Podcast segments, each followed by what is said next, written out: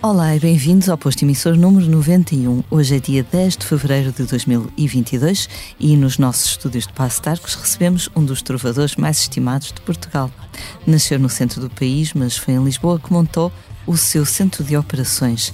Em plena pandemia lançou um disco de título Canções do Pós-Guerra e agora vamos poder ouvir a música que fez para uma peça de teatro que nasceu de um livro.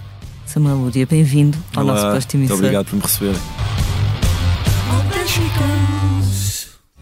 Nós decretamos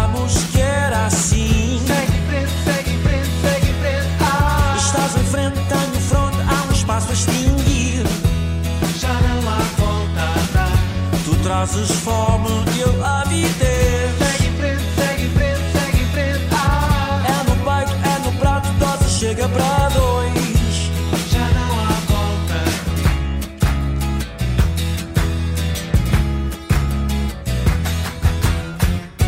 Andar para a frente. Como estás hoje? Um pouco abalado. Sobretudo o meu lado direito, isto quase que parece um comentário político. Mas vim agora mesmo do dentista, estou um bocadinho anestesiado da boca, da boca. Ou seja, os meus sorrisos estão um bocadinho contidos, mas são sinceros e genuínos. Muito obrigada por vires até aqui, mesmo estando assim debilitado. Ou como se diz agora, obrigada pela tua resiliência. Resiliência. Que é daquelas palavras. Pronto, já conseguiste pôr resiliência. eh, E na, quais é que são outras palavras que. que, que hoje- Empatia. Empatia também. Também e há uma, eh, Sinergia já não se usa tanto, mas há outra. eh, bem, eh, visceral, também vamos ter que dizer visceral a determinada altura. Essa eu não sabia que tinha que se dizer agora. Acho que sim. Acho que Ok, ok. E ainda há uma que me está a faltar, mas pronto, se me lembrar, eh, delay. E, e, eh, e começar muitas frases com na verdade, ou meter a, palavra, a expressão na verdade no meio das frases. Também é ou muito- muito aquela bem, bem incorreta ou bem estranha, tu dizer que. Dizer que. Dizer que gostamos farei muito. questão. Dizer que. Farei questão de dizer, dizer que a meio da, da nossa conversa. Exato, dizer que gostamos muito de te ter aqui e que acaba de estrear em Lisboa a peça de teatro com Xixina. Tenho sempre de me controlar para não dizer com é, Xixina, é aquela corruptela. Ahm, tu escreveste para esta peça de teatro a banda sonora. Hum. Ahm, foi a tua primeira experiência para teatro. Eu sei que já tinhas escrito a música da série Prisão Domiciliária na SIC. Sim, sim. Não, não é, não é a primeira experiência, embora esta, esta experiência tenha tido uh, pormenores que para mim foram completamente novos, mas eu já tinha feito algumas coisas para teatro. Eu colaborei, sobretudo, há uns anos com, com o Teatro Oficina uh, em Guimarães, na altura em que o Marcos Barbosa era, era o encenador principal e era o diretor do, do Teatro Oficina. E na altura ele fez-me vários convites, porque nós, nós somos amigos e sei que ele, que ele gosta do que eu faço e eu também gosto muito daquilo que ele faz. E então tive algumas experiências a, a trabalhar para, para peças dele, mas foram sobretudo, uh, embora eu, eu tivesse que ter contacto com o texto e, e as minhas intervenções musicais tivessem que ter pertinência, não, não, não fossem ovnis ali a cair. um, não tive que propriamente adaptar partes do texto para, para canções. Eu fazia a, minha, o meu somar, a minha súmula de ideias e, e apresentava canções para determinados momentos, mas, mas tinha algum tipo de liberdade. Agora com a com a Cochinchina, hum, eu trabalhei mais em cima do texto e tive mesmo que adaptar partes do, do texto que já, que já tinha sido adaptado pela, pela Sandra, pela Sandra Barata Belo. E então eu estive a escrever uh, mais limitado. Eu, e quando digo limitado é mesmo porque uma questão técnica, porque, porque em termos de, de, de, da criatividade, essas limitações até são favoráveis. Ter balizas para mim até é favorável. Ajuda-te a delimitar, se calhar, o, o campo de ação. Sim, porque sabendo, sabendo uh, até onde é que posso ir, ou tendo já ideias completamente definidas, uh, o processo depois não é não, não, está não está amarfanhado, não está não é estanque, não é não é estando balizado não não me reduz a criatividade, pelo contrário, eu sei quais é que são os objetivos e, e a partir daí posso posso extravasar. Sabias para que cenas uh, tinhas de, de escrever, não é? No fundo. Sim, um, o primeiro draft não sei se draft também é uma coisa. este estrangeirismo também se está a tornar uma coisa irritante. Mas eu recebi o primeiro draft da, da, da peça da Sandra e já estavam marcados os sítios em que ela imaginava ter, ter música. Não fui eu que propus essa, essa parte. Ela já havia, já havia sítios em que ela queria mesmo que a, a música, e neste, e neste sentido até posso falar em canções, mais do que falar em música, não, não, é, não é um score só tem mesmo canções que substituíam partes faladas. Uh, o que eu estou a cantar, e muitas vezes a, a minha voz gravada ali a aparecer na, na, a intervir, uh, são canções que contêm partes do, do texto original. Então estou a substituir uh, algumas frases que podiam ser lidas pelos atores, alguma coisa que, que, é, que, é, que é imaginada, alguma coisa que é pensada, alguma coisa que é descrita, torna-se canção em vez de ser uma declamação feita pelos atores. Tu conhecias o, o, livro ou ainda não tinhas não, lido? Não, eu não, quer dizer, conhecia o livro, mas nunca o tinha lido, não, não, nunca tinha pegado no, no, nesse, nesse texto em particular do Afonso Cruz. Eh, e então eh, o, o meu contacto com, com, com este diário da Cochinchina é mesmo, é mesmo da Cochinchina, não é do princípio de Karenina. Eh, eu não, não, acabei por não ler, não ler o livro até para, para conseguir concentrar mais nas ideias que a, que a Sandra tinha retido e que queria apresentar ali na peça. Eu já tinha lido o livro na altura em que ele saiu e ontem, ao vê-lo, portanto, transposto hum. para a peça, pareceu-me que tem uma mensagem ainda mais atual hum, hoje em sim. dia, não é? o medo do, do estrangeiro, Exatamente. o medo do outro. Exatamente, eu acho, eu acho também, acho que de repente tornou, ganhou ali uma relevância, uh, sendo propositado ou não, é, é, é, impossível escapar a essa leitura que se faz da, daquela peça, é verdade. Mas também, muitas vezes, uh, vocês, vocês, os artistas, fazem coisas que se tornam depois uh, estranhamente relevantes, sim. não é? Acidentalmente relevantes. Sim, sim, sim, O teu título, Canções de Pós-Guerra, não é? Também não estavas é a pensar nisso? Não, não estava todo. muitas vezes nós nós temos muita preocupação em fazer um tipo de intervenção e quando damos por nós, a nossa intervenção está a chegar por, por portas travessas e por coisas que nos, que nos escaparam ao, ao controle. Ah, isso, isso, pode ser bom como pode ser mau. Eu de repente posso estar a fazer uma afirmação de uma coisa em que eu não acredito por, eh, por descuido, por desleixo ou por uh, simplesmente ter tido a infelicidade de utilizar termos que, que de repente se tornaram muito conotados com, com uma determinada ideologia, o que quer que seja. Felizmente tenho tido a sorte de não, não, não me acontecer essa experiência negativa de deixar escapar palavras que, que ganharam outro tipo de, de, de sentido, de conotação. Uh, curiosamente, nas canções do pós-guerra tenho uma canção chamada A Contenção, que até é, é, é a música mais, mais pop, se calhar mais. Uh, mais festiva até do disco e, e, e, foi escrito em 2019 e depois a partir de 2020 contenção tornou-se tornou outra coisa, tornou-se confinamento, tornou-se restrição e a canção não fala de restrições, pelo contrário. Curiosamente também escreveste para os clã a letra de sinais. é verdade, é verdade. Anda lá, confessa, tens aí uma bola de cristal. e eu acho que o, disco dos clã sofre, sofre, eu não acho que não, não sofrer, porque até acho que é uma, lá está, é uma feliz coincidência uh, por estar a assentar em infelizes tempos, não é? Uh, mas não, não, só na minha canção, também uh, até as canções que a Capicua faz também, também têm esse, esse lado quase profético. Mas lá está, se fosse por profecia, se eu, se eu, tivesse essa clarividência, eu não teria escrito sobre isso, teria, teria fugido. Não, não quero, não quero que, há, que arque sobre mim uma previsão de, de tempos tão, tão, tão infelizes e tão, tão negros. O Nostradamus musical. Escreveste também, ajudaste a escrever a canção O Novo Normal do Sérgio Godinho, sim, sim. aí já com aí, conhecimento aí, sim, de causa. Claro, aí, aí, já, já completamente dentro da, da, da, pandemia. E foi, foi mesmo uma canção, uh, o Sérgio foi muito rápido a reagir e foi uma canção mesmo feita para, para estes tempos. Como é trabalhar com, com Sérgio Godinho? Olha, é, foi, foi bastante fácil. Uh, quer dizer, eu, eu, tenho uma relação uh, amigável com o Sérgio, nós somos, nós somos colegas de, de, agenciamento, então temos tido algum, alguma proximidade no, nos últimos anos. Uh, é uma pessoa por quem, claro, eu nutria e nutro muita admiração.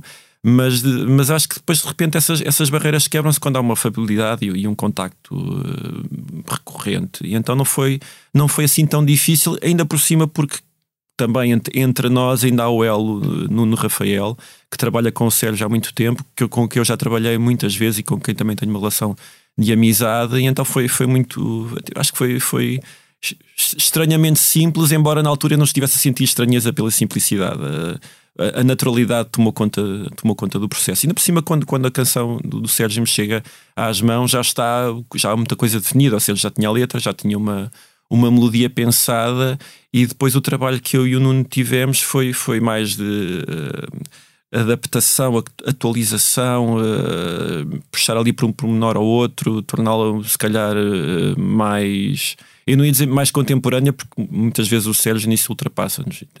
E na cabeça dela há uma frescura que se calhar não, não há não há nas nossas, nas nossas ideias, sobretudo quando estamos a projetar-nos para, para, para, uma música que, que um senhor de 75 anos escreveu. Mas se calhar meter ali um, um, alguns pormenores mais trauteáveis, os, há ali uns, uns lananás que, que a mim surgiram logo, que não estavam no, no original e que de repente se tornaram também uma parte integrante e importante da música, e até para contrabalançar o, o, o, o peso do tema, que já estava, já estava contrabalanceado pela, pela ironia do, do Sérgio na maneira como ele aborda aquilo tudo. Uma das coisas boas do Sérgio Godinho é que ele também não põe muitas, creio eu, barreiras, não é? De eu sou o veterano consagrado e ah, estes são os pois, novatos. De todo. E, e podia, podia e não faz. E, e também é, é, é, muito visível, sobretudo a partir do, se calhar, do, do, início do século ou do final do século passado, a vontade que o Sérgio tem, eh, teve e tem de trabalhar com, com músicos mais novos do que ele, gerações gerações mais novas e de repente as parcerias que ele, que ele criou, primeiro com os clã, uh, também, claro, a, a trupe do, do, Nuno Rafael e do Serginho, etc. Uh, e, e Capicua também, recentemente, são, são, são parceiros recorrentes do Sérgio e nota-se que ele, que ele está, não só está a par daquilo que, que, são as novas gerações da música portuguesa, como quer, quer colaborar com eles e, ou, ou, aceita que, que, que, eles colaborem com ele. Que é, acho que é isso, é, é fixe, é fixe. E dá, é, um, é um exemplo muito, muito bom por exemplo, para mim, que me sinto, me sinto a envelhecer, uh, não vou querer encarquilhar. se continuar a poder viver da música, vou querer também fazê-lo com, com as gerações mais novas. Foi a chegada do, dos 40 que te fez sentir isso? como sei. é que é o não é o prateado uh, aos cabelos? Como é que é?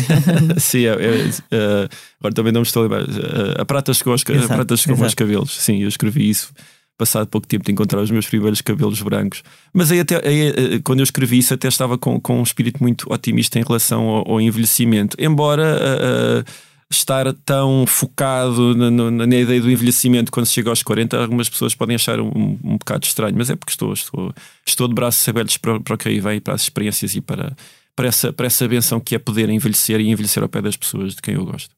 E a música, pelo menos a música que de, de, dicas, não é? De certa forma protege um bocadinho do, dos efeitos do envelhecimento, não? Eu, eu acho que sim. É uma eterna juventude, talvez. Enquanto, enquanto em conseguir uh, dar um concerto do princípio ao fim sem, sem cair para o lado, e, e há alguns concertos que, que eu dou e faço questão até de dar, eu, eu recuperei agora recentemente algumas de, de, das canções e dos alinhamentos da altura das bandas punk e, e, e, aquilo é muito desgastante, mas enquanto eu conseguir eh, fazê-lo sem, sem cair para o lado, literalmente, eh, às vezes sinto que está, está à beira de acontecer, o fogo está quase a faltar, mas, mas sim, estou, enquanto eu conseguir brincar a adolescência desta forma, também consegui empurrar para a frente essa ideia de que uma vetustez incontrolável apoderar-se de mim. Estiveste recentemente na festa do Salgado, no Maus Hábitos, eu também. Um, como é que foi voltar a estar assim numa sala como as salas do antigamente, com muita emoção, digamos. Foi, pois, é, foi, gente. foi. Eh, eu não, não posso dizer que me cheguei a comover, mas, mas eu estava com vontade de me comover por, por, por estar eh, gente ao molho, não é?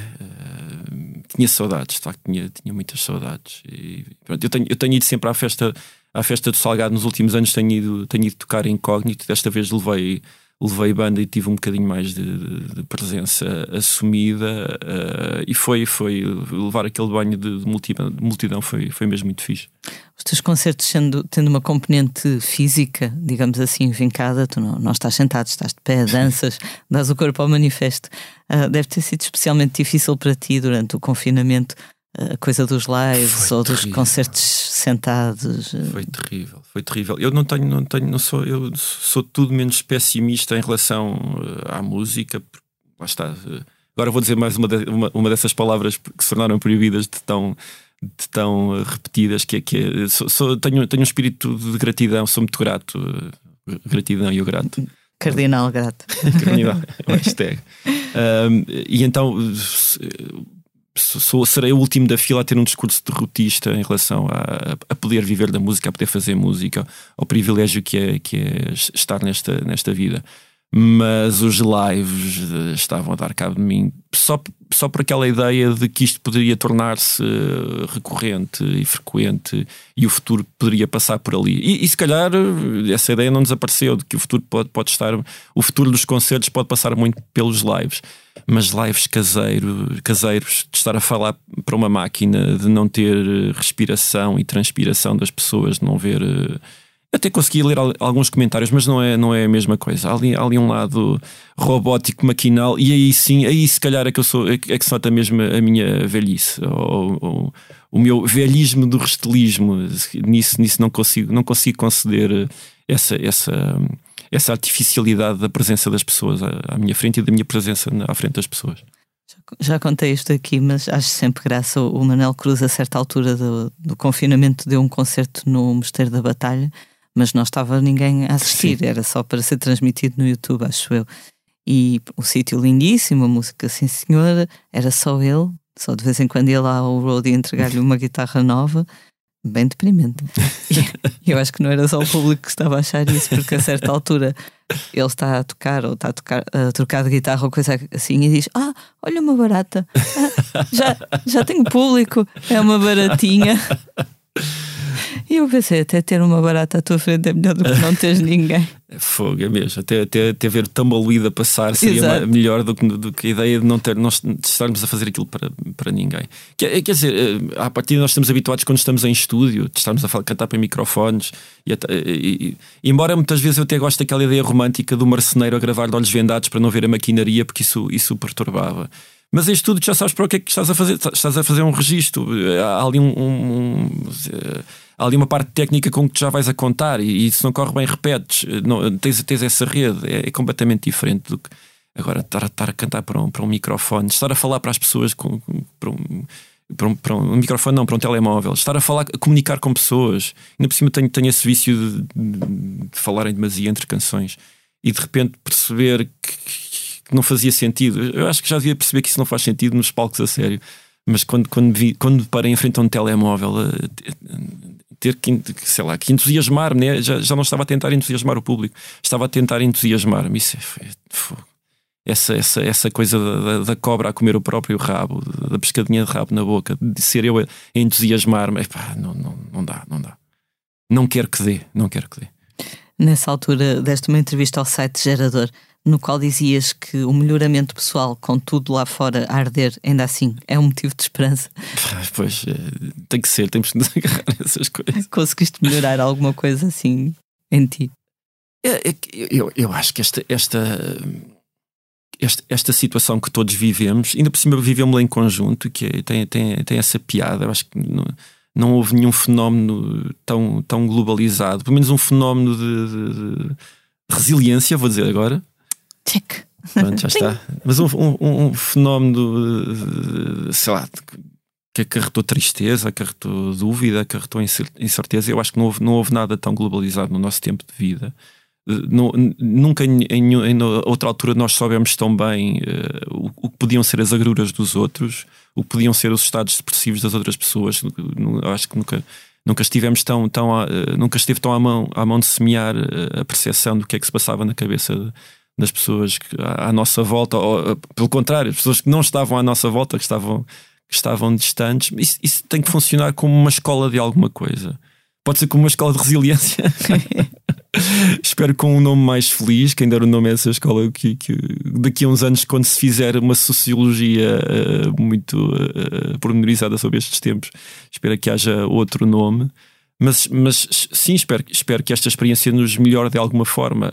Claro que houve, há, há indícios de divisões e de, de negacionismos e de desconfianças e de, de- das pessoas que acham que, isto- que somos uns carneiros por acreditar naquilo que, que há uma comunidade científica a, a dizer de uma forma bastante unificada ou uníssona.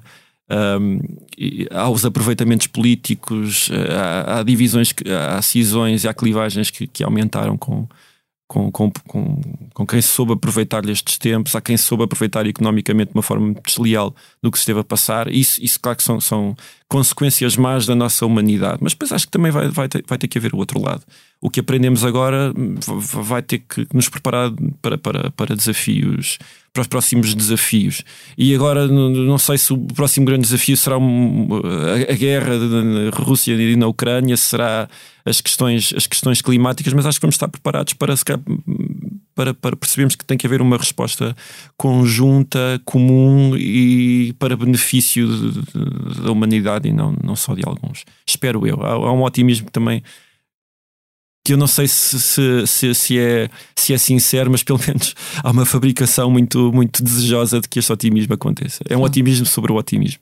São as crises do nosso tempo, não é? Juntar também aos ciberataques e. E, Pois, claro, claro. E também o que é que estes ciberataques estão a pronunciar? eh, Mais do que, do que só mais ciber, ciberataques, não sei. Não sei. Estes ciberataques por estes dias parece a Covid no início do ano. Todos os dias alguém vinha dizer que tinha Covid e agora também todos os dias há um ataque. Alguém foi hackeado. Exato. Um, numa entrevista que deste a quando do, do lançamento do teu último álbum, disseste que te gostava ver que há extremismos a crescer no teu país que não esperavas ver no teu tempo de vida. Depois dos resultados das últimas eleições, o sentimento agudizou-se. Agora já, já, já há uma, quase uma habituação a. sei lá. Tenho, tenho esperança que, que, que isto se esfumasse de alguma maneira e que, e que de repente quem está, quem, quem está confiado neste, neste discurso antissistema, no discurso populista, no, no- de- desta, destas novas estratégias de fazer política, que eu acho que com, com, com, com uma habituação e com uma presença tão forte, uma presença parlamentar agora tão forte, que, que- haja desilusões. Espero eu, espero eu. Eu não desejo mal a ninguém, sobretudo não desejo mal aos meus concidadãos, mas espero que haja muita gente, que, que haja mesmo muita gente desiludir-se rapidamente com, com as suas opções. No, sendo tu raro músico de direita, ah, custa-te estar, salvo seja, na mesma família alargada que um partido como o Chega. Sim, cu- curiosamente começaram, começaram a- houve, houve uma espécie de saída do armário de eu ser de direita. Não foi uma saída do armário minha, fui, fui outed, que, que é assim que se diz, numa altura em que eu menos me revejo com, com qualquer tipo de par- partidos de direita. Para, ser sincero, também nunca me revi em, em nenhum partido de direita, eh, nenhum específico. eh, mas agora tenho mesmo muita dificuldade em, em votar em partidos de direita e também em partidos de esquerda. Sou, sou, eh, continuo a ir, a ir votar, não sou, não, sou, não sou anarca, mas tenho muita dificuldade em rever-me eh, totalmente em, em programas de qualquer partido. Uh, sobretudo, quer dizer, eu, eu, eu assumi-me quando assinei uma declaração que me, que me identificava como alguém do espaço não socialista e de facto não sou, não sou socialista e, e porque também rejeito qualquer tipo de ideologia que condicione o, o meu pensamento, quer à direita, quer à esquerda. Isso, isso põe-me isso põe logo do lado do- da, da- da direita, que é menos dogmática. E então, eh, sim. Mas não sendo dogmático, sou se calhar ainda, ainda, eh, mais impaciente com, com o populismo de direita, porque, porque, de facto. anun- anuncia-se também como, como, como despretensioso e também como uh, inovador ou como, uh, como, como uma lufada de ar fresco. E, pá, e aquela lufada não é nada fresca, caramba. Nada, nada, nada, nada. Estavas a, a referir-te àquela carta aberta que subscreveste em 2020. Sim, sim. Que, que sim. fazia ali uma espécie de uma. traçava uma linha vermelha não é? entre Sim, a direita democrática. Sim, e, e estou, a fazer, estou a fazer referência a essa carta porque de repente eh, eu sei que logo a seguir essa carta sair eu fui um fenómeno no Twitter eh, de um grande escândalo de um músico português que, se- que, que se alinhava com, com pessoas de direita e foi, foi curioso. Eu, eu, embora não, não, não tenha Twitter, ia recebendo reações e Também não tem. Achei, achei, achei muita piada. Acho- eh, Houve ali gente a escrever com muita piada. Com piada, mas ninguém te insultou. Epá, eh, eh, havia mais pessoas eh, a defender-me quando ninguém me estava a atacar, o que tem piada. Tipo, to- toda a gente a falar mal do Samuel, não sei o quê, mas ele isto, isto, isto e aquilo. E não havia assim tanta gente a atacar-me. Havia, calhar- havia, claro, um discurso básico de Ei, é facho, não sei o quê. Mas, mas a maior parte das reações que eu estava a receber eh, estavam-me a causar bastante gozo. Eh, eu não, não, tenho, não, sou, não sou nada exibicionista, não, não, tenho, não tenho a mania que tenho que ter qualquer tipo de protagonismo, mas naquele dia achei, achei piada o tipo de protagonismo que estava a ter. Havia gente, havia gente a usar-me para fazer coisas com muita piada e achei isso giro. Memes e tal. Sim, sim. Ok. Viste o último filme do, do Almodóvar, o Madres Paralelo? Ainda não vi, ainda não vi. Há lá uma, uma, uma personagem que, que é atriz, portanto a personagem é atriz, e, e ela só atinge sucesso quando já tem 40 e tal anos, já tem uma filha adulta, e, e ela às tantas diz com muita piada, pois porque eu fui prejudicada na minha carreira, porque eu era um bocado, peraí que eu até fui ver às internets, uh, pirra, que pelos vistos em espanhol é tipo queque ou beta, e depois acrescenta assim com muito desdém, sabes? Porque os artistas são todos de esquerda. tu também te sentiste à margem por, por seres um artista de esquerda? Uh, quer dizer, não, não, não, senti consequências, não, não, senti grandes consequências disso. Uh, uma coisa que me irrita um bocado é, é, é que haja, isso já aconteceu uh, por, parte, por parte de gente de esquerda, às vezes um, um, um aproveitamento de este tipo é de direita, então eu vou simular que ele disse qualquer coisa que eu nunca disse para, para me defender. Uh, pessoas que só conseguem validar-se através do, do, discurso acossado. E então põem na boca coisas que eu, que eu nunca disse. Isso, é, isso, isso uh, deixa muito desgostoso com, com, com a desonestidade. E agora, quando, quando houve esse, esse outing de eu ser de uma direita que muita gente chamou de direita fofinha por, por ser intransigente contra os Trumps e os Bolsonaros e os, e os Venturas desta vida, uh, recebi também um bocado essa, essa reação por parte de pessoas de direita que de repente também começaram a pôr na minha na minha boca palavras que eu nunca disse para se sentirem acossados e para, e para se defenderem. E eu nunca tinha sentido esse lado da, da, da, da direita. Aliás, a, a, coisa que sempre fez pender um bocadinho mais para a direita era esse tipo de despretensiosismo. Ninguém, ninguém, toda a gente estava um bocado a ralar para, para os ataques que recebiam. Já estamos habituados a, ser, a sermos tidos como inferiores moralmente, então estamos um bocadinho a marimbar. E esse lado de marimbanço sempre foi uma coisa que me, que me agradou do, do espectro não à esquerda. Não é tanto o espectro à direita, é o espectro não, não à esquerda. Mas senti também uh, esse ressentimento por parte da direita que me achava a direita fofinha, etc. Portanto, conseguiste irritar os dois espectros. Consegui, é, é verdade. É verdade. Ainda por cima sou um gajo de direita que não sou, sou, sou, sou venho de famílias humildes, não gosto de touradas. Quem, quem é que eu sou? Não sou, não sou ninguém, sou, sou uma nuvem aqui. não, pronto, é, essa tradição da, da direita, embora digas não é exatamente direita e não socialismo, também é familiar. Eh, não é, não, eh, da, da minha família. Não, quer dizer, não sei. Uh, uh, uh, o, meu, o, meu, pai chegou a ser candidato à junta de freguesia de Tondela pelo Partido Socialista, por isso não, não, não, não, não se pode dizer que haja ali um, um, um anátema no, no, socialismo, ou pelo menos no Partido Socialista. Com, com, o que ele tiver de socialista, também não sei quanto é que se pode dizer que há de socialismo puro no, no, no Partido Socialista, mas não, não, é, não é tanto uma, uma não há, não há uma pressão familiar, não houve uma pressão familiar. Não, não, não, na minha família não, são, não somos apolíticos, mas também não somos panfletários, nem, nem somos adeptos de nenhum, nenhum partido só. Pronto, não, isto não é um interrogatório político, não é polígrafo, nem nada disso, mas só para terminar este capítulo e passarmos para outros temas eventualmente mais agradáveis, dirias que te identificas mais com a direita ou com, não com a esquerda pela parte da economia ou dos temas sociais? Às, às vezes, os temas sociais não. Uh, eu, eu, a, minha identificação é mesmo um bocadinho mais uh, ideológica, não sendo. Ou seja, e tem, tem muito a ver também com a, com a, época em que eu nasci, com, com sei lá, nos anos 90. Uh, embora embora por, por, por uma proximidade ainda, ainda notável, notória com, com a Revolução, havia também algum, alguma, algum país, uma pessoa dizia-se que era direita, mas por outro lado havia o, havia o Independente, havia o Miguel Esteves Cardoso. Uh, havia, havia um, um pensamento intelectual eh, mais fresco no, no, na bancada direita, no, na, na, parte, na bancada não, porque não, não quero falar de parlamento, mesmo, mas, mas no espectro, no espectro direito. E, e, depois também há coisas, uh, e, e, aí sim, se calhar mais políticas, por exemplo, eu sou, sou sempre fui, desde que tenho consciência política, sempre fui europeísta. Uh, e com a, exclusão, com a exclusão do, do, PS, durante a minha, minha, adolescência não havia nenhum partido à esquerda que fosse, fosse europeísta, eram bastante eurocéticos.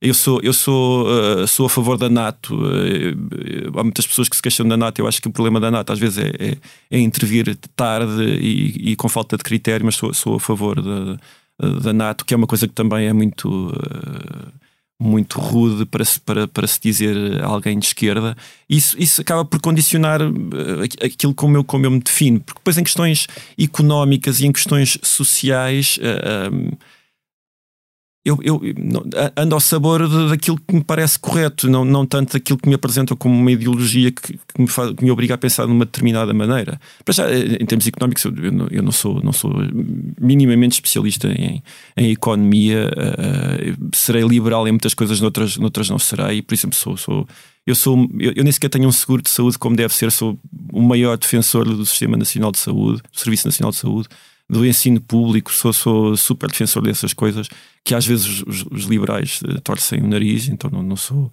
Não, toda a gente me perguntou se eu tinha votado na, na iniciativa liberal, por causa de saber que eu não, que eu não, não, não aparento muito ser eh, CDS nem PSD, então calcularam que eu votaria na iniciativa liberal, mas eu, no, o meu liberalismo tem, tem muitos limites. Se calhar também essas reações que tu causas têm a ver com, com uma tendência cada vez mais, mais presente hoje que é de considerarmos tudo ou preto ou branco, não é? Ou bom ou Não, mau. cla- claro, é cl- ou claro. cancelado ou endeusado. Exatamente, mas a- a- Uma pessoa pode concordar com umas coisas à direita com outras à esquerda. Sim, mas, uh, mas uh, até por aí a, a direita sempre pareceu um, espaço mais tolerante ao, não comprometimento. Até porque quase todos os partidos que estão do, do lado esquerdo consegues identificar ou consegues traçar uma ideologia base. Uh, claro que o socialismo, mas depois o marxismo, o trotskismo, há, há, há várias doutrinas que normalmente até dentro de um partido diz ah, aquele é mais isto, aquele é mais aquilo. Na direita não existe tanto esse lado de identificar uma ideologia e por não haver esse, esse discipulado há um espaço de maior liberdade. Pode ser o que te apetecer, e- e- mas como por outro lado não és aquilo que está, que está à esquerda, deixas, deixas de ser de esquerda, não podes ser.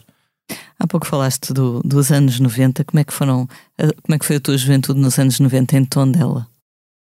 Curiosamente foi, foi menos eh, eh, escondida, eh, menos provinciana do que às vezes pode, possa parecer.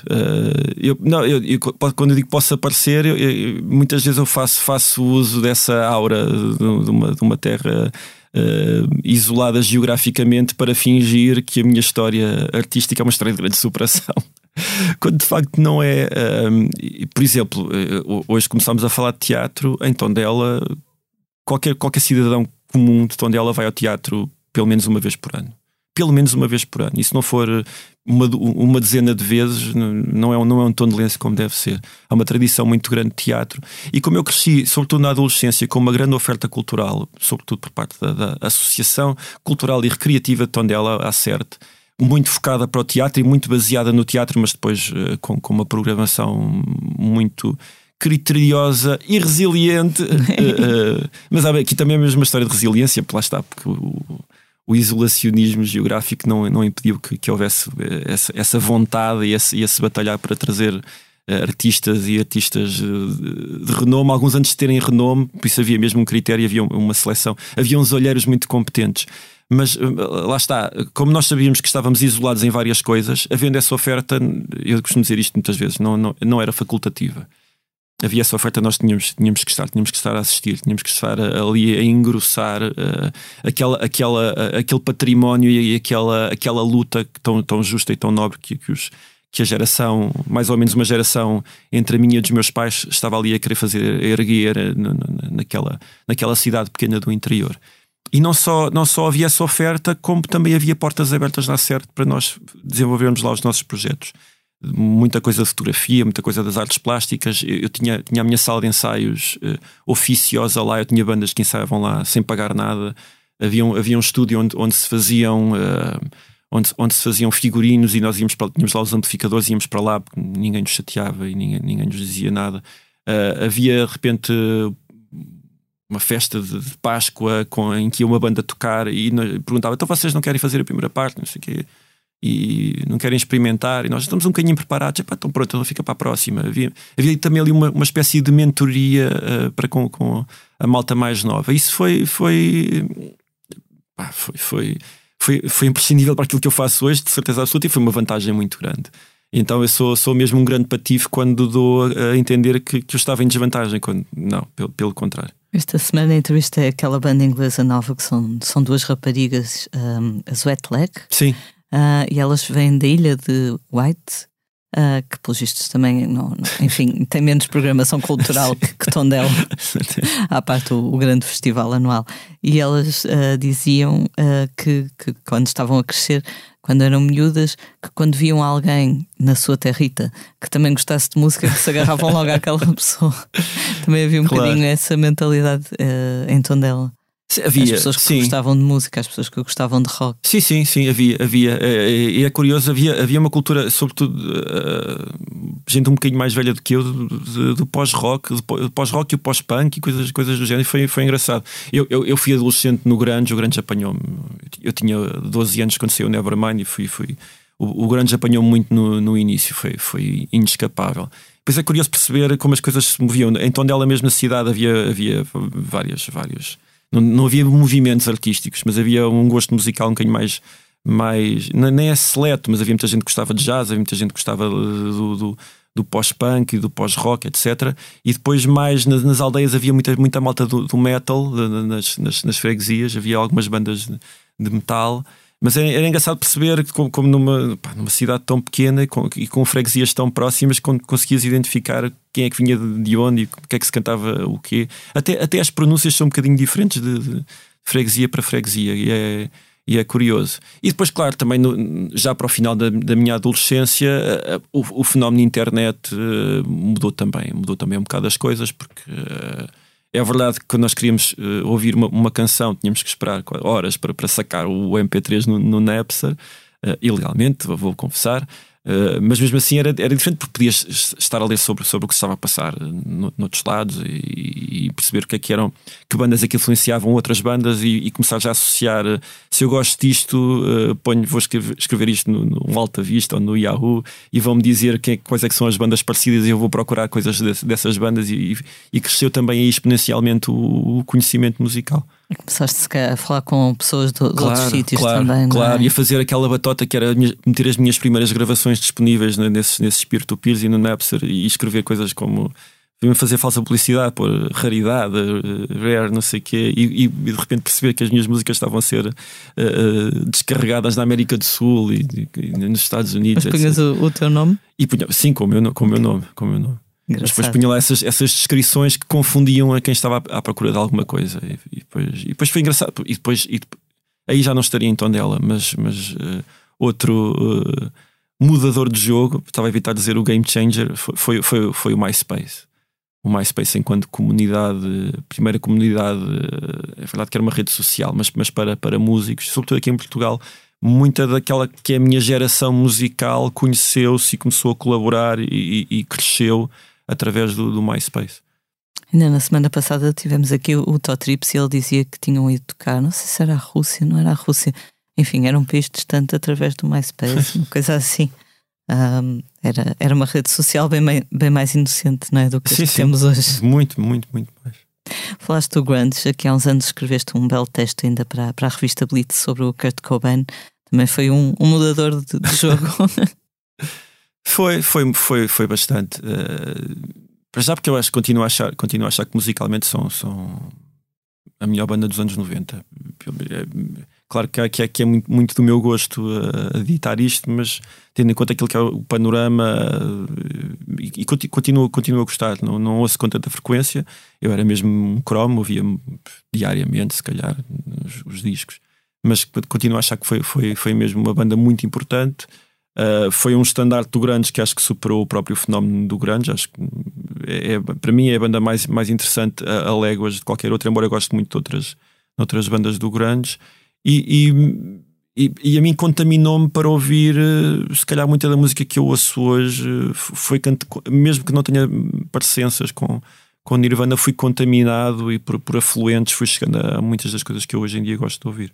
Ao ler eh, aquelas biografias do Kurt Cobain e outros músicos da, da época, também se percebe que o próprio fenómeno grunge foi um bocadinho uma invenção claro, artificial claro, da sub pop para claro. vender, sim, para sim. vender o resto do catálogo, sim, digamos assim. Há coisas muito diferentes. Claro que sim, claro que sim.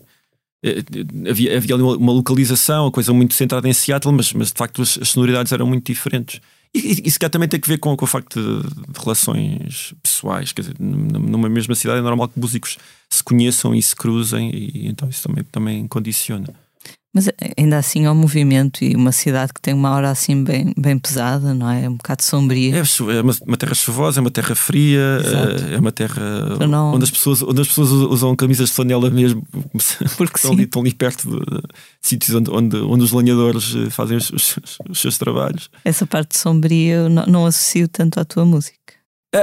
Agora, agora nem tanto, sim, mas não, as minhas primeiras composições adolescentes eram um bocadinho às vezes mais na, na, na estética do que propriamente na, na temática. Uh, a dissonância dos acordes, muitas coisas de passar de meio tom menor para, um, para, para, para outro tom a seguir, para um meio tom a seguir maior, coisas assim estranhas. Procurava, procurava mesmo a saturnidade sonora.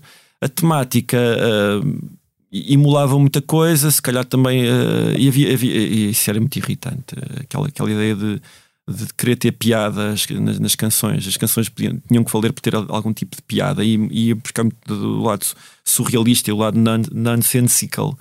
Que também havia muito nas letras dos Nirvana, mas eu na adolescência depois ainda tinha aquele, aquele, aquele lado parvo que acontece a muitos adolescentes, que era adorar Monty Python e, e gostar, gostar que as coisas tivessem piada só para estarem muito desconexas.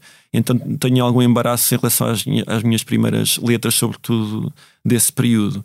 Mas depois até até, aliás, até, a, a, única canção minha da adolescência que sobreviveu para, para a discografia atual e eu incluía como faixa escondida no, no, num disco que é o Grande Medo do Pequeno Mundo, que saiu há quase há 10 anos.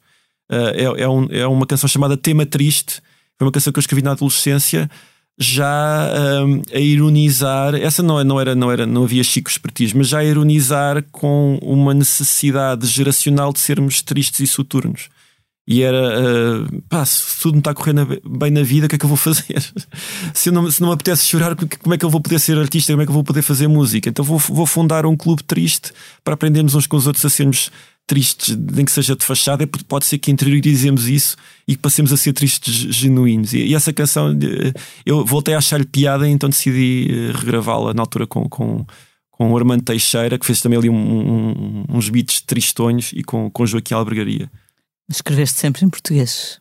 Não, eu, eu tive, tive, tive algumas bandas a, escrever, eh, a cantar em inglês. Uh, aliás, as primeiras bandas uh, que eu tive, uh, eu nem sequer era o vocalista. E, e, e lembro que, que, a Sílvia, que foi uma das primeiras miúdas que, que, que cantou numa banda minha, escrevia as coisas sempre em inglês.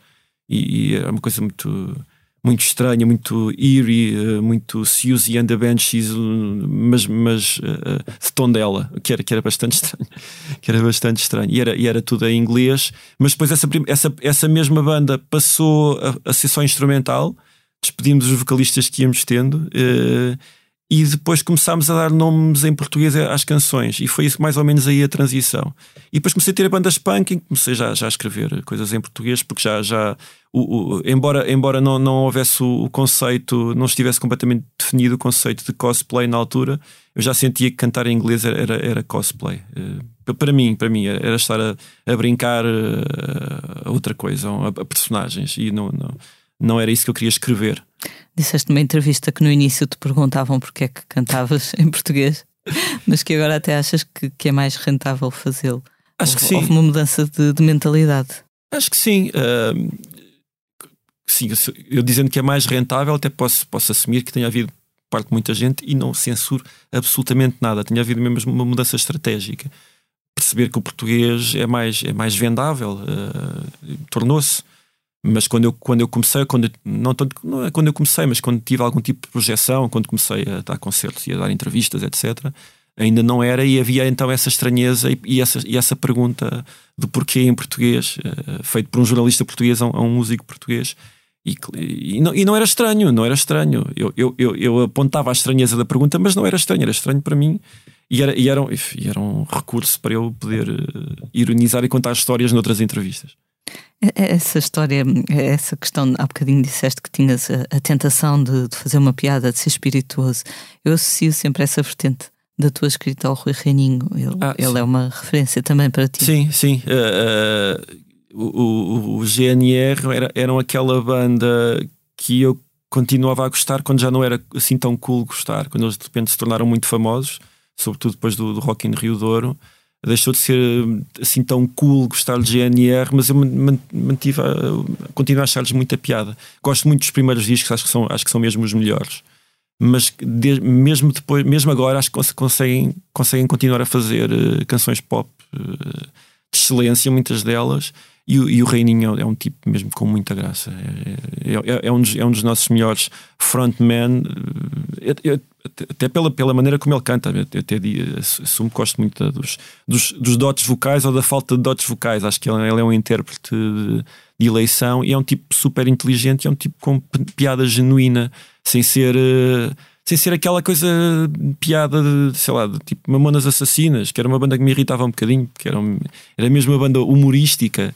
Uh, acho que hoje em dia podemos voltar a fazer as pazes com alguma canção, algum tipo de música que pende para o humor sem ser engraçadinho, como sei lá, eu gosto muito das cenas do David Bruno, acho, acho, acho mesmo muita piada e consegue fazer-me rir sem ser uma, sem ser uma coisa uh, lá, Brejeiro. sem ser brejeiro, sem ser mamonas assassinas, sem ser, sem ser o, o disco do Cantinflas, sei lá, do Cantinflas português.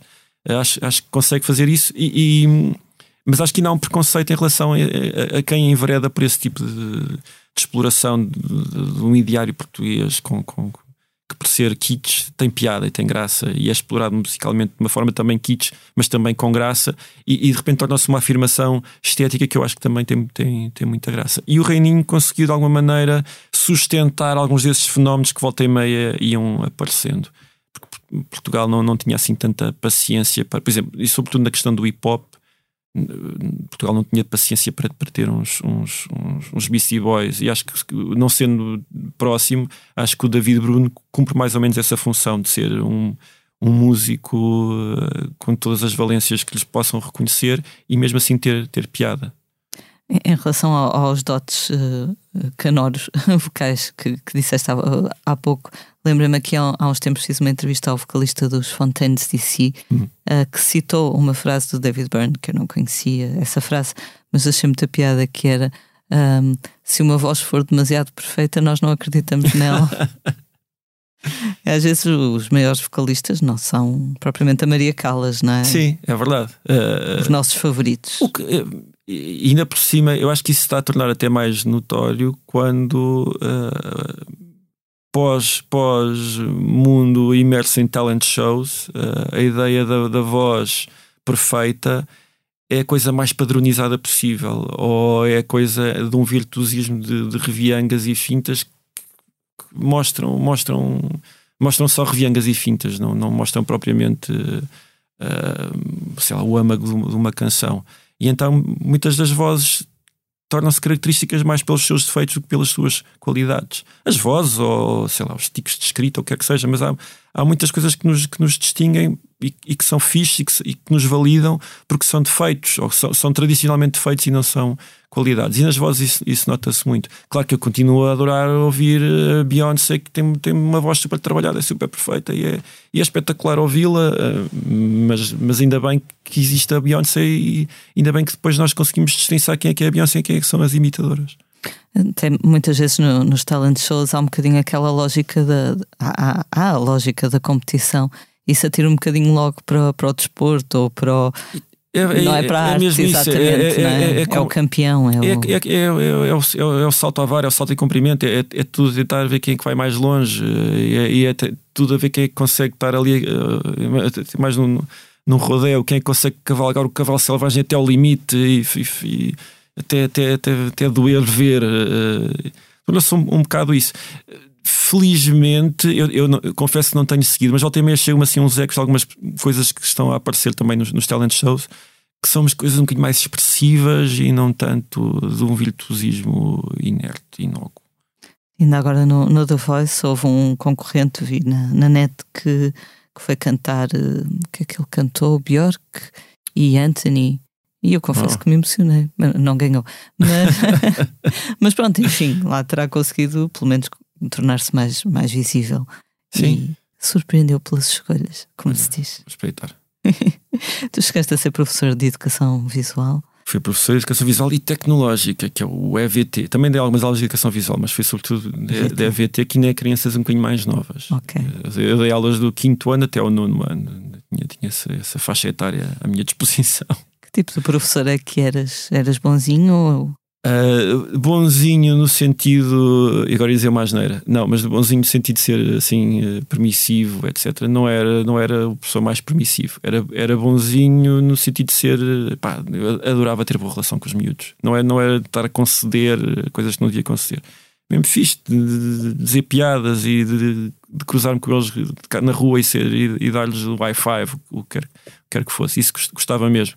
Gostava porque os professores que me inspiraram foi, foram esse tipo, esse tipo de professores. Uh, sobretudo na- numa disciplina que contém uma parte artística e uma muito, muito forte, que em algumas coisas é menos rígida do que as outras, noutra, nout- noutras, noutros aspectos é tão rígida como as outras, mas gostava, gostava muito disso. E ainda por cima, como normalmente dava aulas no EVT em par pedagógico com outro professor na sala, ah, eu, eu- eu- também gostava às vezes de encarnar o, o polícia bom, é?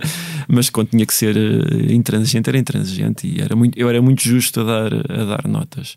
Mas gostei, gostei muito de dar aulas porque go- gosto, gosto, gosto de ensinar, gostava de ensinar, gostava daquela coisa que pode parecer lamechas dizer, mas aquela, aquela ideia de todos os dias e todos os anos ter uma matéria-prima diferente eh, para aplicar os meus conhecimentos e para, para, sei lá, para inspirar, assim como eu fui inspirado por professores. Durante quanto tempo é que deste aulas? Quase 10 anos, eu dei aulas quase 10 anos, sim. Eu deixei de dar aulas só em 2011 e foi mesmo porque já estava, já estava a fazer música mais ou menos a sério e tive que optar. Aliás, uma das coisas que me fez de querer deixar de dar aulas e achar que não podia mesmo continuar foi porque estava a colaborar com, com, com uma peça de teatro em Guimarães. Então havia, havia semanas em que eu estava em Lisboa às 8 da manhã a, a começar as aulas, acabava as aulas, ia para Guimarães, voltava para Lisboa à noite, durante a madrugada, e às 8 estava outra vez eh, na escola. Tenho a vantagem de dormir muito pouco, mas mesmo assim achei que não estava a dar o meu melhor, sobretudo na- nas aulas. Já estavas ao nível professor Marcelo, não é? Das quatro horitas. Já me posso candidatar à presidência, tenho pelo menos isso no currículo, a falta, a falta de sono. Eu, eu tive um professor de educação visual para aí no nono ano, que era daqueles professores que, de quem se fazia tudo, porque ele permitia tudo. E depois teve um meltdown numa aula, coitado, Ah, às vezes lembro-me dele. Não, não, eu Todo tinha- a saltar por cima das, das carteiras e. Pois não, não era, não era, não era o meu tipo de porreirismo não era, não era esse, de todo, de todo, de todo. E, e- e, aliás, eh, ser professor fez-me ter pena de, de- de alguma coisa, de algumas coisas que eu fiz aos meus professores e que não devia ter feito, mas, e- mas que eu não tolerei, não, não, como, como podia ter tolerado, porque quase aceitar o, o castigo, o karma. Alguma vez encontraste aqueles miúdos alunos que, que achavam que, que educação visual, por exemplo, não era, não era importante, não, não era uma disciplina tão importante como, como matemática ou como português? Às vezes há uma desvalorização, não é? Como, como eu dava aulas a miúdos mais novos, não se notava tanto isso, eh, confesso, não, não, não, não notava tanto isso. Claro que eles eram muitos deles eram baldas e eram um pouco rigorosos, mas sei que também seriam nas outras disciplinas, não, eram, não era uma coisa exclusiva. Ah, ou, às vezes podiam ser derrotistas com aquela coisa, ah, eu não tenho jeito nenhum para desenhar, diziam isso. Mas também, como, como muitas vezes ah, ah, os, os programas começavam com, com até a parte mais matemática, da geometria, etc., em que era exigido bastante rigor, era exigido pensar e, havia exercícios para serem feitos, havia logo, logo ali im- imposta a, noção de que aquilo era uma disciplina a sério, que era preciso trabalhar e que- e que as notas iam ser dadas consoante também o, o rigor e a aplicação que os miúdos estavam ali a demonstrar. Ainda gostas de desenhar?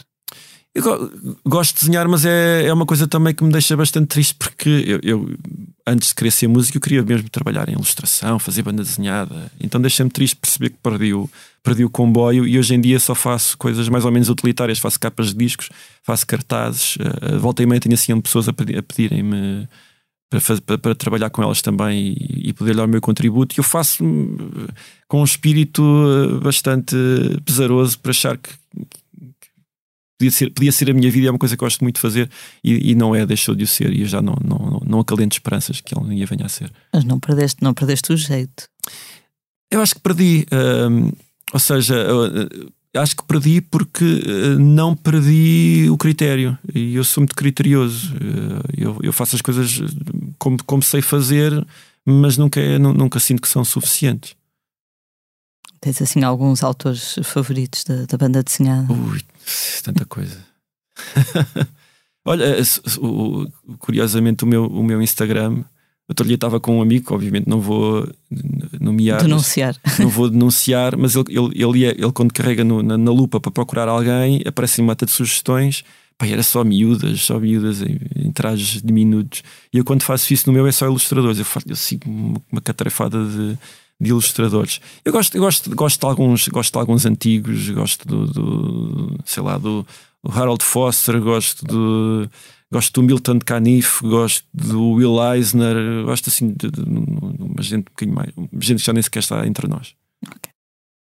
Uh, disseste no, numa entrevista à, à Time Out que a religião que professas, a religião batista, é por vezes absurdamente racional. Então ensina-te mais a arte da resiliência do que propriamente o otimismo. Isso tem-te ajudado neste caminho? Caminho das Pedras, que é uma coisa que também se lê em alguns. E eu, aí eu já disse resiliência, não, não sei, Exato, se, não sei se exato. fiz parênteses, eh, aspas com os dentes. Qual- desculpa, já, já me perdi. Qual é que era a tua pergunta? Se, se, se isso tem cultiva, se isso tem ajudado no meu otimismo, Sim, no teu, no teu caminho. no meu caminho? Ah, sim, claro que sim. Claro que sim, tem, tem pautado, pá, pá, pau- pauta a minha personalidade há muito tempo. E, e embora, e embora eu tenha, tenha sentido, mas isso por outras questões, mas tenha, tenha tido períodos até mais, um bocadinho mais, mais geneiros e que eu desconhecia durante a pandemia, assim, um, um, um, um cabisbaixo incontrolável. ah, não, não, não, não, não, não- acho que não tive uma depressão, não, não precisei de ser compensado quimicamente, mas.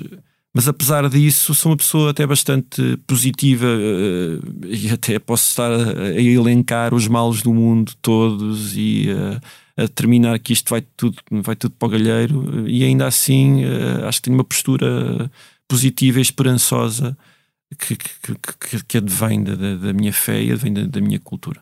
Imagino que a tua família também eh, professe a mesma fé. Ah, Alguma sim, sim, alguma sim. Sim, a, a- influência vem, vem, começou dos meus, dos meus avós. E que, e que é engraçado, porque embora esteja a falar de uma religião minoritária, quase também posso falar, e embora os os aspectos religiosos que eu, que eu professo são, ah, lá está até para essa, para essa racionalidade, ah, são, são todos ah, afirmados ah, por mim já num período de consciência, num período de independência está para trás, eh, a, a influência marcou, influenciou, claro, encaminhou, mas a, a decisão acabou por, por ser minha.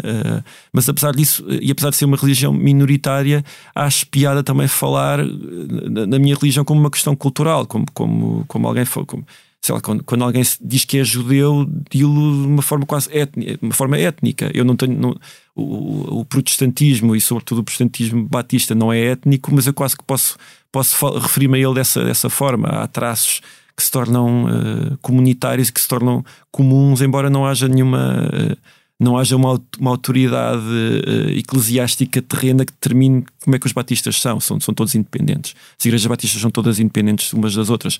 A igre- a igreja que me é mais próxima é completamente diferente de, de- de uma igreja que está a 2 km de distância. As pessoas são diferentes, o que é dito é diferente, a, a doutrina eh, tem, tem, tem as suas divergências. São não, não existe uma autoridade papal que diga vão ter todos que cumprir isto de uma determinada maneira e seguir todos estes, estes cânones. São, são muito diferentes. Mas apesar de tudo, há, há traços que eu acho que eu acho engraçado falar já com essa quase como um património cultural. É, é giro.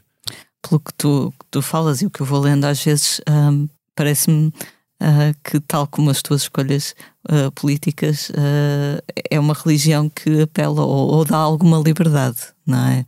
Ah, Essa parte da autonomia entre os vários. ah, Se- não, eh, ao contrário, lá está. eh, não, não- por exemplo, não, não, se, não se fala de dogmas, eu há bocado também usei essa palavra para, para, para definir a parte política. Há coisas que são fundamentais e que, e que são, que são eh, onde se firma a- fé e a confissão batista. Existe uma confissão batista que, que é, não é assim tão genérica, há, há- há ali uns, uns parâmetros que, que as pessoas normalmente a- abraçam essa, essa nem é fé, essa, essa denominação, não, não é, os batistas não são uma fé, são uma denominação que professa uma determinada fé.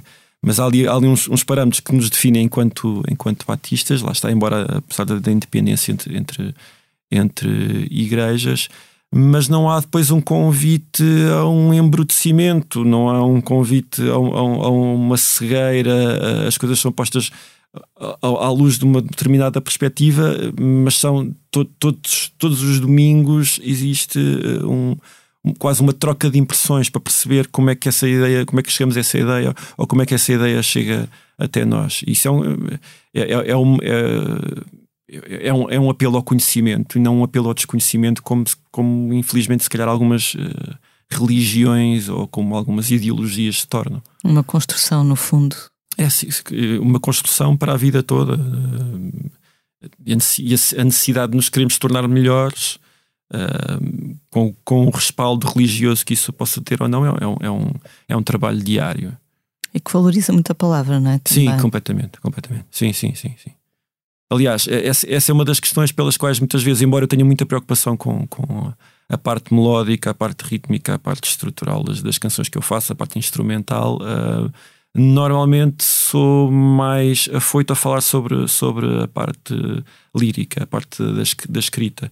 Porque, embora eu adore música, eu, e sou um sortudo por, por tê-la na minha vida e poder fazer vida da música, hum, a palavra, pela palavra eu tenho reverência. A palavra. Música pode, pode pôr-me num sítio especial, pode elevar-me, mas eu, eu não consigo ter o mesmo tipo de reverência pela música, pela comunicação que a música me dá, ou música instrumental, que eu tenho com, com, com a palavra, com, com as possibilidades que a palavra me oferece, ou, ou com as possibilidades que eu posso oferecer à palavra, como ela me alimenta e como eu também eh, descobri que também posso, posso alimentá-la com as, com as minhas características, e, e, e mas sempre num, num sítio de alguma humildade por saber que, que que a- as minhas próprias palavras podem ser ditadoras daquilo que eu vou fazer, elas podem assumir o controle e depois perceber que as palavras podem, as, as palavras são, são o início de tudo, são, são, são o verbo. O verbo, são o é? verbo. Já alguma vez te ocorreu ah, usares a palavra, por exemplo, num livro, escrevendo um livro?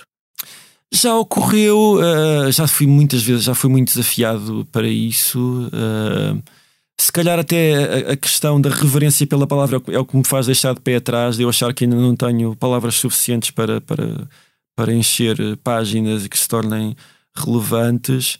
Eh, pode ser preguiça, se calhar muitas das minhas cismas e das minhas dúvidas podem ser simplesmente mecanismos de preguiça a funcionarem. Não, não, não sei ainda, mas é, é, uma- é coisa que eu acho que inevitavelmente vai, vai acontecer. Quer dizer, não sei, não, não sei quanto tempo é que eu vou, vou estar aqui neste, nesta terra, não sei quanto tempo é que eu vou viver, mas, mas acho que inevitavelmente vai ter que acontecer, por, lá está, por, por esse apreço tão grande que eu tenho para, para com a palavra. Não é que eu sinta muita necessidade que as pessoas leiam as minhas ideias, mas, mas há aqui há um lado torrencial quando eu escrevo canções, de, torrencial mesmo, de abrir a torneira e deixar que as coisas escapem e que fluam e, e ser quase terapêutico e que eu acho que um dia pode acontecer para outro tipo de, de, de meio que não, que não a escrita para música. Pois podes ilustrar também. lá livro. está.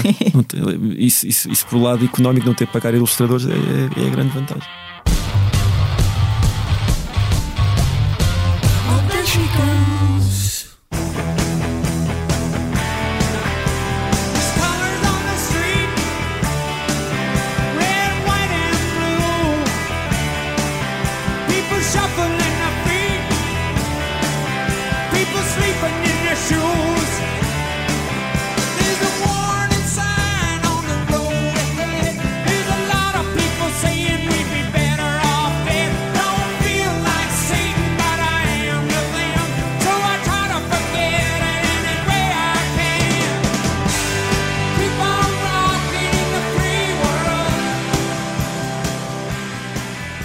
Vamos agora falar do tema da semana, que continua a ser eh, as ondas de choque provocadas pela tomada de posição do Neil Young contra o Spotify. Há coisa de duas semanas, o canadiano pediu ao serviço de streaming que retirasse os seus discos da plataforma. Faz-me sempre lembrar um antigo ehm, designer gráfico que nós tivemos na revista que quando a ficha técnica estava demasiado longa, ele dizia tirem o meu nome da ficha técnica. Desculpa, Rodrigo, se estiveres a ouvir, mas estou a compará-lo ao Neil Young, eu sei que ele, ele vai gostar. Enfim, Neil Young não queria ter a sua música no mesmo serviço que o podcast de Joe Rogan, o mais ouvido dos Estados Unidos, por considerar que ele divulga informação errada e perigosa sobre a Covid. Desde então, o caldo tem vindo a entornar-se. Vários músicos, com Johnny Mitchell à cabeça, seguiram o exemplo de Neil Young. O Spotify, que paga 90 milhões de euros a Joe Rogan para ter o exclusivo do podcast, disse que ia ter mais cuidadinho, mas acabou por manter Rogan e dispensar Young. Isto agora parecia futebol entre, não sei, não sei. Entretanto, de forma algo eh, subreptícia, o Spotify retirou da plataforma cer- cerca de 100 episódios do podcast. Curiosamente, não aqueles que falam de Covid, mas outros em que o podcaster usa linguagem racista. Para complicar ainda um bocadinho mais, literalmente, as contas, o Spotify está a fechar um acordo para patrocinar o clube de futebol Barcelona pela módica quantia de 240 milhões de euros. O Spotify, se isto for para a frente, passará a aparecer nas camisolas das equipas masculina e feminina e o estádio do Barcelona, o Camp Nou, passará a chamar-se Camp Nou Spotify. Naturalmente, esta novidade fez muito boa gente perguntar-se e se o Spotify decidisse patro- patrocinar os músicos Pois. em vez de um clube de futebol? Não contente, Neil Young foi escarafunchar ainda um bocadinho mais na ferida e apelou aos funcionários do Spotify para que se despeçam, ah, dizendo que o verdadeiro problema ali não é o Joe Rogan, mas sim o CEO do Spotify, o Daniel Ek, que só pensa em números. Bem, isto é o resumo possível da jornada, Samuel. O que é que te apraz dizer sobre este imbróglio? Pois eu acho, eu acho, eu acho que se calhar até a insurgência do Neil Young eh, até teria feito mais sentido pela questão de- da miséria que, é- que chega aos artistas do que propriamente por, por esta questão do, do, do Joe Rogan. Embora ah, ah, ah, aí, não sei, tenho, sempre, tenho sempre algumas dúvidas. Bastava, se calhar, eh, uma imposição de um contraditório mais forte, mais publicitado. Claro, e, e- não, não, não sei, não sei até que. Eu, eu- bem, vou, vou dizer porque é que eu estou aqui tanto, tanto a gaguejar, porque eu, eu estou numa semana em que me apetece concordar com tudo o que o Neil Young faça. E estou muito toldado, porque a semana passada fizeram 50 anos, fe- fez 50 anos o Harvest, que é, que é um dos discos que eu mais ouvi na vida, e, e até me convidaram para, para dizer algumas palavras sobre o disco, e então eu estou quase eh, eh, inebriado, anestesiado, agora não literalmente, na, na, na inerrância do no Neil Young. Então tudo que, tudo que ele faça me parece, me parece leite, porque ele é tão, é tão especial e eu gosto tanto daquele disco que me apetece estar a concordar com tudo o que ele, o que ele faz. Ahm, mas pronto, isto, era- isto é uma não resposta. Estou a tentar fugir porque não tenho a questão completamente. Claro. Não, e não tenho porque, embora eu não seja uma pessoa muito ligada às redes sociais, na, na última semana hum, de repente li opiniões, umas a favor, outras contra, e eu havia sempre pontos em que eu concorda- concordava com alguma coisa. E ai- ainda não tomei uma decisão final. Quando tomar, vou, vou, vou, vou escrever aos- ao CEO do Spotify, vou, vou expor Claro. a, minha, a minha decisão.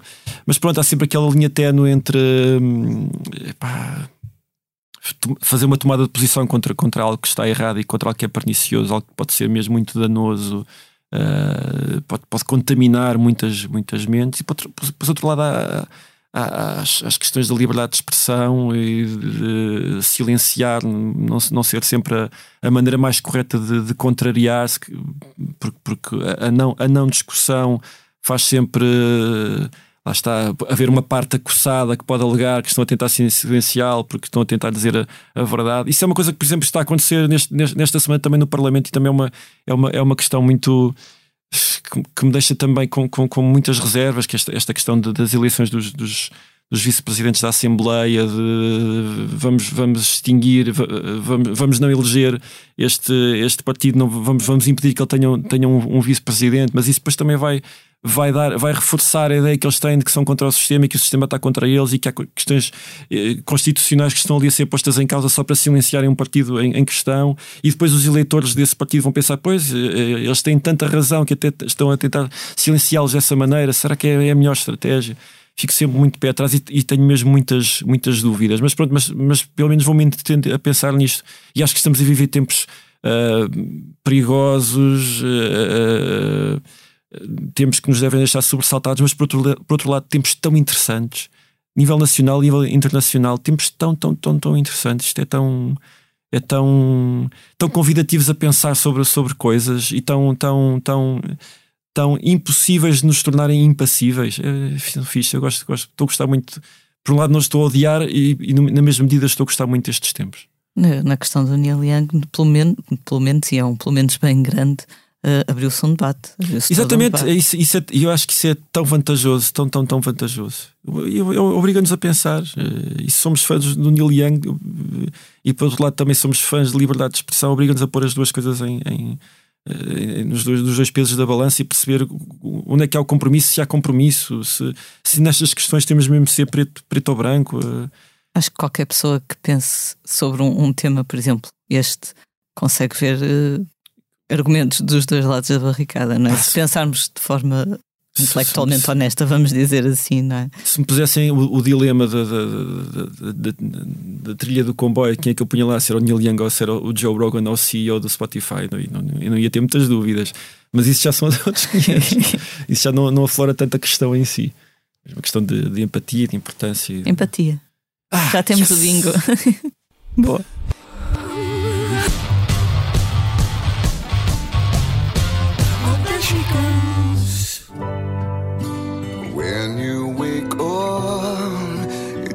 Might be the first of many blows that you'll receive. Today, what we need.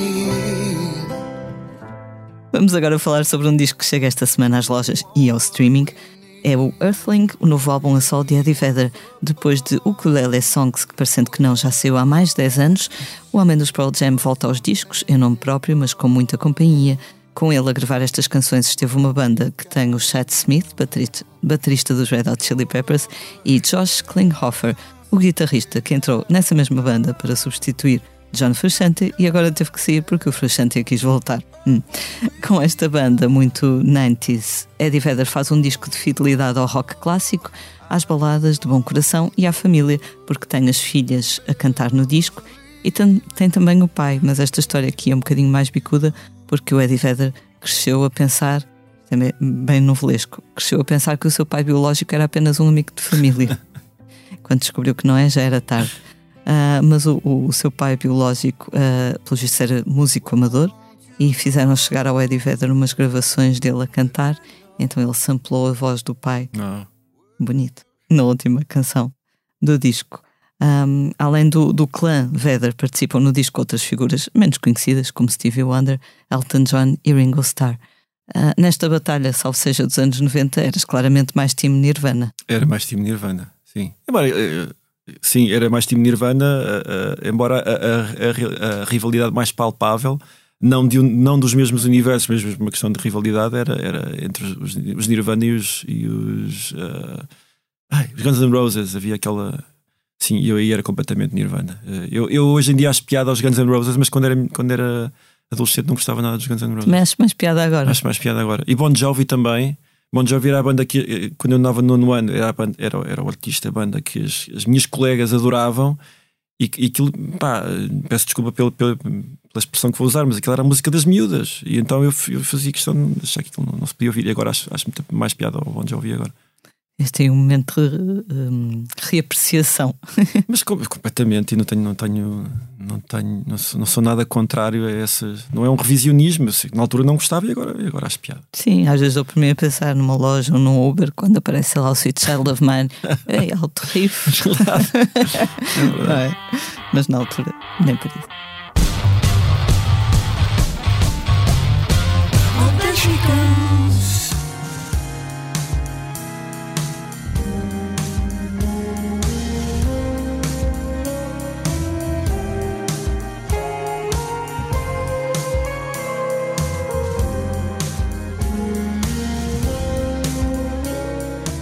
Vamos agora falar dos concertos dos próximos dias. Esta quinta-feira, 10 de fevereiro, os brasileiros bugarins tocam no Centro Católico de Operários do Porto e amanhã, sexta-feira, no Music Box em Lisboa.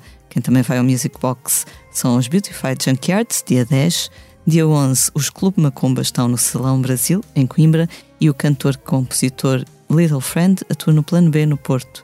No sábado, dia 12, Pedro Brunhosa toca no Teatro das Figuras em Faro, Rui Veloso no Multiuso de Guimarães, Márcia no Teatro de Vila Real.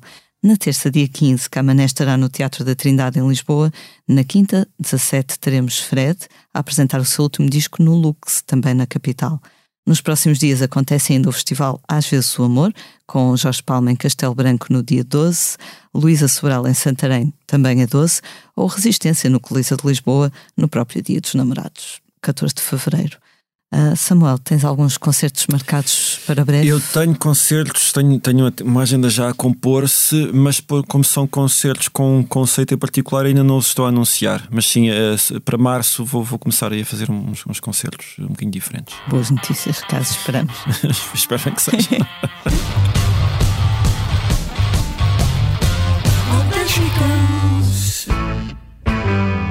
Temos estado a fingir